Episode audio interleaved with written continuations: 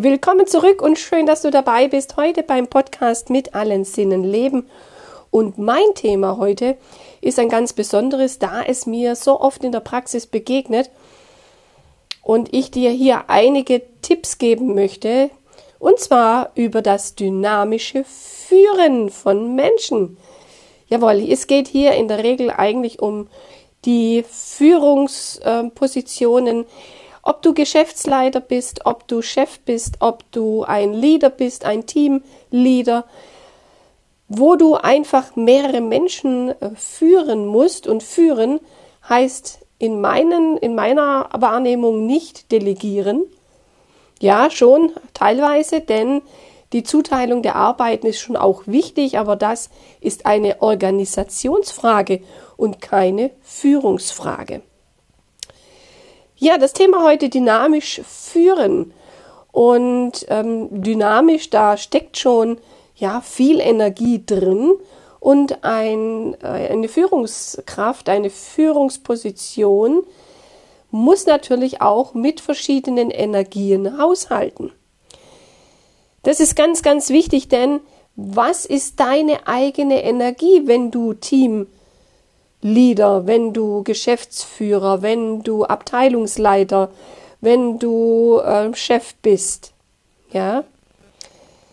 Früher war es wirklich nur so, dass der Chef die Arbeiten zugeteilt äh, hat und sich wenig um die Mitarbeiter im Besonderen gekümmert hat.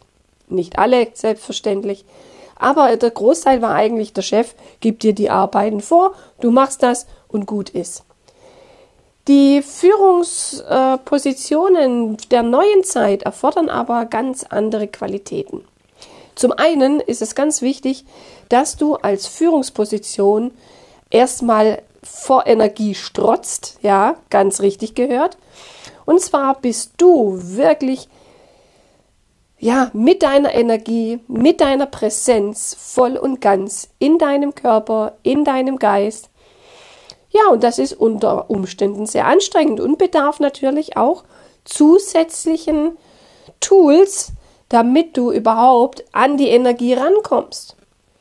Weil was nützt es, wenn eine Führungskraft so absolut nicht in ihrer Kraft steht, in ihrer Energie steht? Dies, das kann sie einfach auch ähm, den Mitarbeitern, den Kollegen nicht im besonderen Maß weitergeben. Ja, dann geht es natürlich um die Kommunikation. Eine Führungskraft neuer Zeit braucht eine andere Kommunikation. Und das merkt man schon sehr stark, wenn es darum geht, dass ein Mitarbeiter Fehler gemacht hat. Und ähm, ja, da der, die Führungskraft einfach dazu neigt, entweder laut zu werden, sich im Ton zu vergreifen oder gar persönlich zu werden, ja. Also das ist schon etwas, was gelernt sein sollte, ja, wie du mit deinen ähm, Mitarbeitern einfach eine Kommunikation in, in Fehler analysieren einfach besser hast. Und da gilt es einfach, ja klar, man muss die Fehler schon benennen. Aber wichtig ist es auch, erstmal deinem Mitarbeiter wirklich auch zu zeigen, dass du wertvoll für die Arbeit bist, dass du wertvoll im Geschäft bist, dass du auch wirklich ja gute Dinge in das Geschäft trägst, dann kann man das Problem entsprechend ähm, ja benennen und vielleicht natürlich auch die Lösung dazu finden. Das wäre nämlich das Nonplusultra eines ähm, als Fehleranalysierens, wenn dann eine Lösung parat wäre oder vielleicht auch entsprechende Hilfsmittel dazu benutzt werden, um diesen Fehler nicht wieder zu machen. Und natürlich ist es ganz wichtig, dass eine Führungskraft auch dem Mitarbeiter zeigt, dass äh, dieser Fehler nicht persönlich an ihm angekreidet wird, sondern dass es zum Wohle der Firma ist.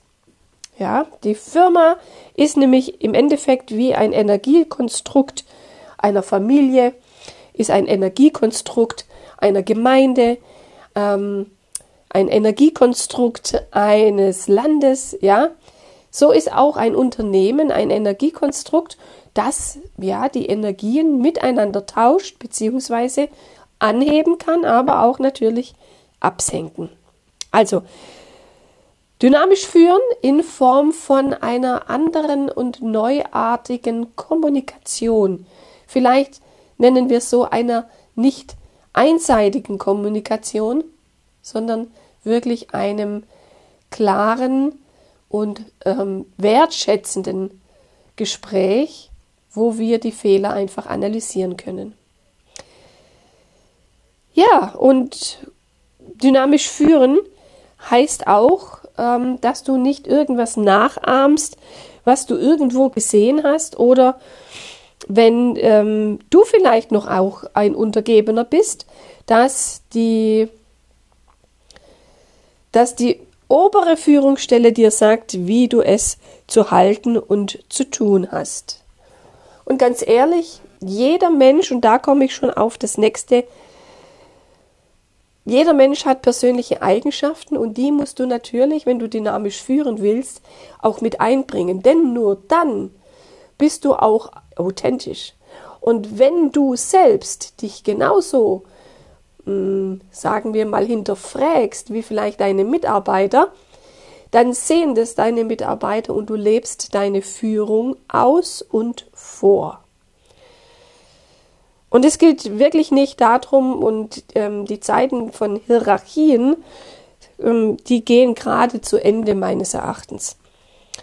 Hierarchien, also in Form eines Pyramidensystems, ähm, sind eigentlich nicht richtig, sondern im Endeffekt sollte die Pyramide umgedreht sein. Unten steht der Chef, der die Verantwortung und auch die Kraft an die Mitarbeiter weitergibt und nach oben aufträgt. Ja, die persönlichen Eigenschaften, die solltest du natürlich erstmal für dich selber mh, hm, erforschen, ja. Und vielleicht ist es ganz hilfreich, wenn man im Bekanntenkreis, im Familienkreis einfach mal fragt, sag mir zwei oder drei ähm, Eigenschaften, die du richtig gut an mir findest. Und aufgrund dessen kannst du eigentlich dann auch deinen eigenen Führungsstil entwickeln. Weil es gibt nichts Schlimmeres, als wenn man irgendetwas versucht abzukupfern und nachzuahmen. Du bist da nicht authentisch. Ja, du suchst dir zwar vielleicht Beispiele im Außen, aber wenn du sie eins zu eins übernimmst, dann ist es kopiert und dann bist du ein Plagiat sozusagen. Nein, dann bist du einfach ähm, nicht authentisch genug. Und Führungsmenschen, die nicht authentisch sind, die spürt man. Führungskräfte, die Angst haben vor anderen Führungsstellen, die spürt man.